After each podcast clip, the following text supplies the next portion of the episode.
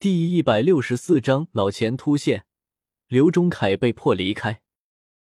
找工作也不顺利，先是野兽帮忙介绍了一家企业，那个面试的老板野兽认的，是个女的，长得比较可靠，说话却不可靠，嘴里像漏风，文字被捏得扁扁的从她嘴里飞出来。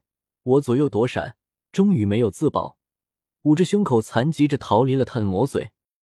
临走，他告诉我我很不错，就是工作换的太快了。他们公司是正规的上市公司，四千元一个月，福利待遇很不错。如果想去，请和他联系。我觉得待遇低了，又觉得他做我的老板，以后日子有些说不出的冷，好像中条山的风一样。便没有打电话给他，又去网上投了无数简历，心急如焚的等了一整天。电话来了，接起来积极而欣喜，却是销售商铺的。又接到个电话，一个国内私人企业，告诉我面试地点和时间，让我务必不要迟到。我西装革履的去了，我们约定中午十二点在秀玉餐厅见面。到了，打他电话，他告诉了我台位。我快步走去，远远的看到台位上还有一个女人，我大为感动。第一次面试就得到贵公司两个经理的接见，这是何等的荣耀，说明重视我呀！我便过去打招呼：“周经理您好，我是来面试的刘忠凯。”周经理戴了眼镜，端详了我一会，说：“哦，请坐。”女的却不看我，盯着手机。专心致志。周经理道：“你说说你的工作经历吧。”我正准备说，突然一个七八岁的小孩跑了过来，对周经理说：“爸爸，我们的饭还没有上吗？”我吃了一惊，向来没有见过面试的时候携家带口的，女的是他老婆无疑了。周经理摆手道：“还没有，你一边玩去，爸爸有点事。”转身对我说：“刘忠凯，开始吧。”我的思路被这个鸟孩子打得落花流水。突然，我心生一个想法，转身离开，便站了起来，说了句再见，然后走出了这个灯光昏暗、响着柔软缠绵音乐的地方。妈了个鬼！有这么不尊重人的老板吗？我就是饿死也不去他那里上班。但是我真的要饿死了。接下来的日子。连面试的电话都没有了。钱小木来了几次，除了和我吃饭，也和我谈了很多生活与工作。见我不顺，他自信心爆棚，给我开导，对我说：“有志者事竟成。”又说：“天将降大任于斯人也，必先苦其心志。”还说：“天下事有难易乎？为之，则难者易矣；不为，则易者亦难矣。”我看到他嘴里吐出来的都是芳香的墨水，便愈发喜欢他，情不自禁了，就搂住他，亲他的嘴唇。但是钱用的越来越少了，我心里慌张。虽然钱小木说没钱了和他说，不好意思说发个信息也行，我哪里可能去和他要钱？我是个男的呢。钱小木果断意识到这一点。一个清晨，他从家里过来了。喊我起床，我说我在睡会。他说他上班去了。没有工作的我，意志和精神相当堕落。一般的工作我也不想去做，合适的工作又一下子找不到。我开始猛抽烟，开始睡懒觉，开始吃泡面。我起来上厕所，看到桌子上有一个信封，里面鼓鼓的一包。我一看就是钱小木早上过来留下的。打开。红艳艳的一沓，还写了个纸条：“借你，以后加倍还我。”我抱着钱，在沙发上哭泣起来。这是他第二次给我钱了。我这么不堪，让一个女孩子来接济，而且接济的这么委婉。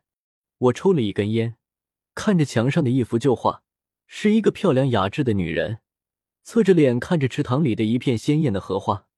我想，那不就是我的钱小木吗？然而，我手上的烟刚刚抽完，便听到一阵敲门声。这门敲得十分优雅，不会是钱小木？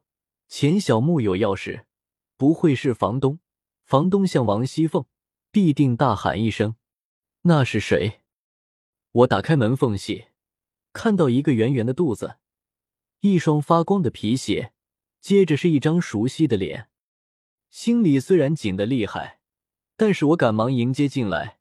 这个有可能未来是我老丈人的人，我必须尊重。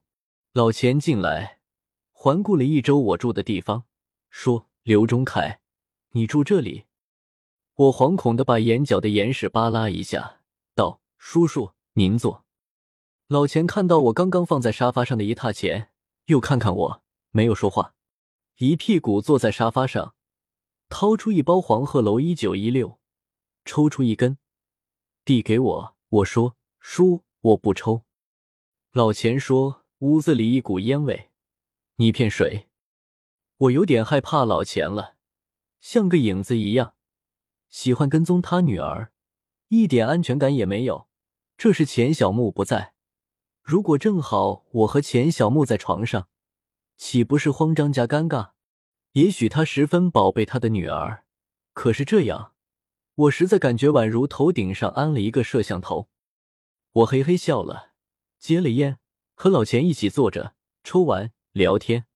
聊天的形式很单一，就是一问一答。老钱问，我答。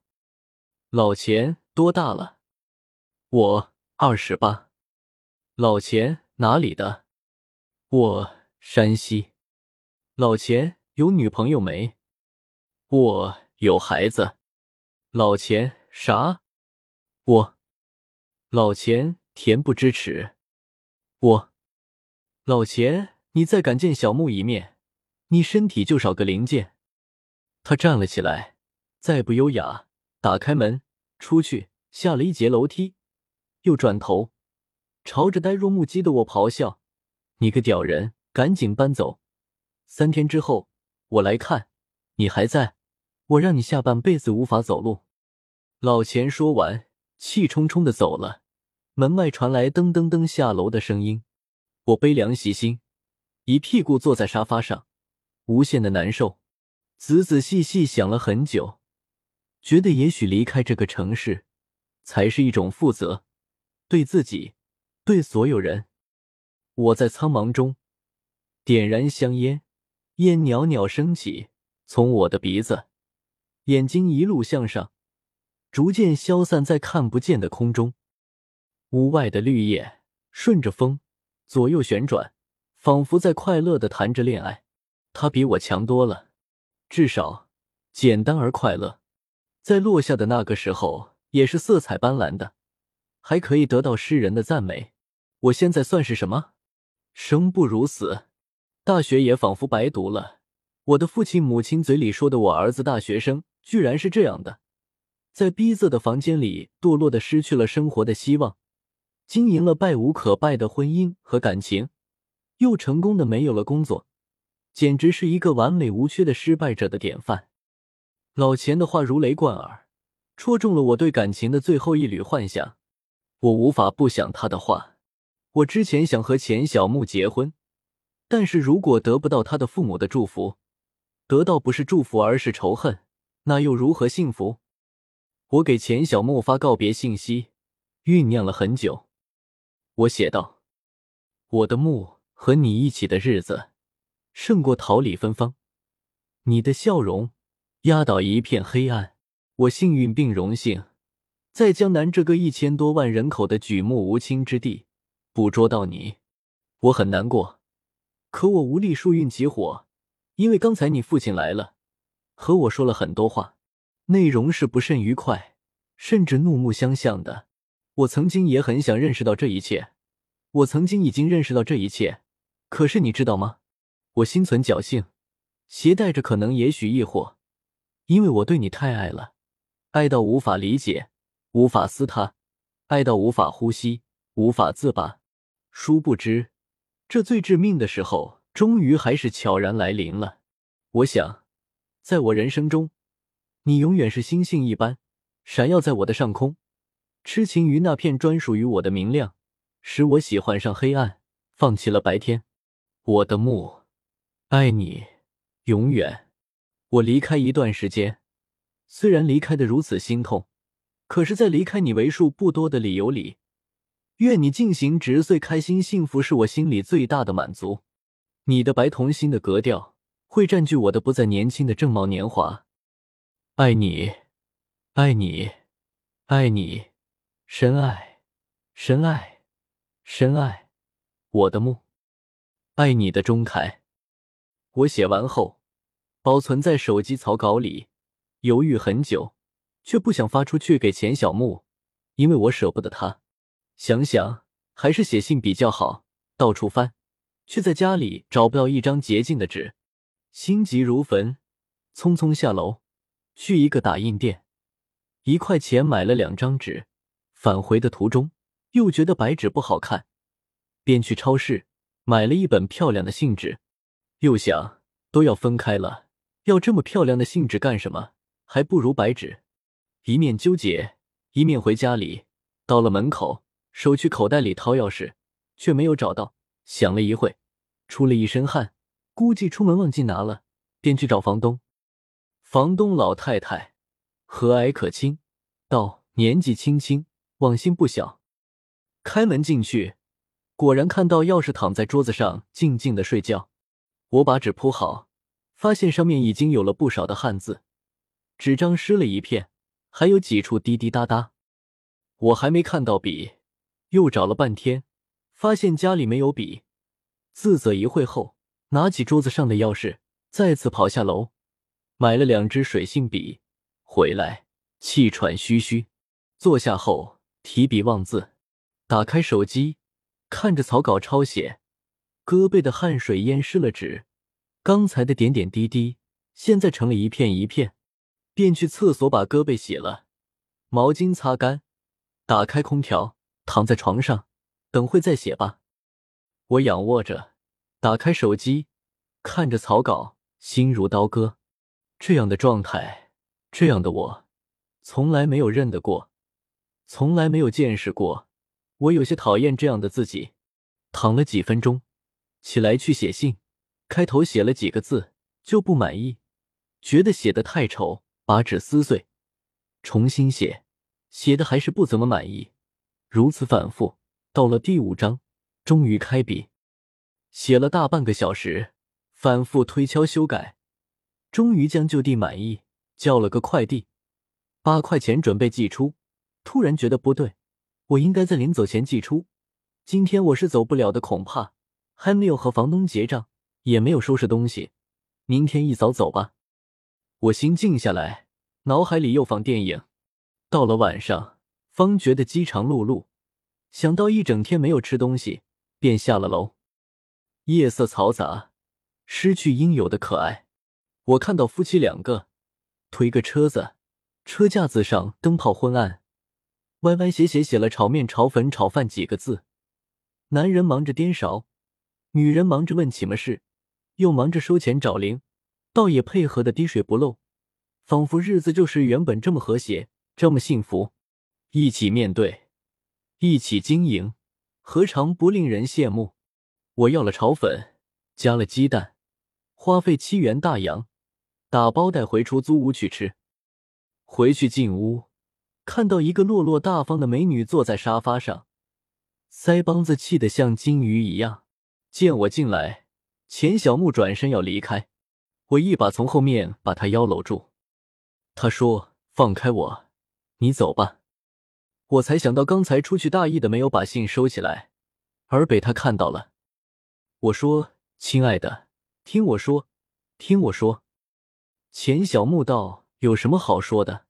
你就是个骗子。”我大声悲哀道：“乖，今天你爸爸来了。”钱小木扯我的手的手停了，道：“他来干嘛？”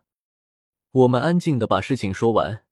我说：“他听。”他哭了起来，梨花带雨对我说：“既然你决定离开了，再见。”说完，钱小木拿起包包就要离开，他就这样走了。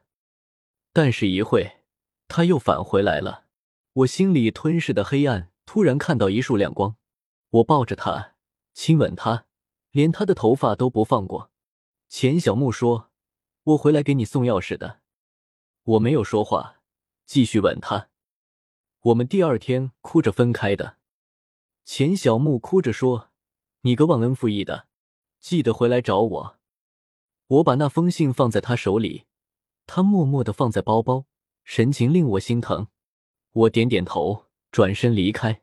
我去了火车站，不知道该买哪里的车票，但是我知道离开这里再说。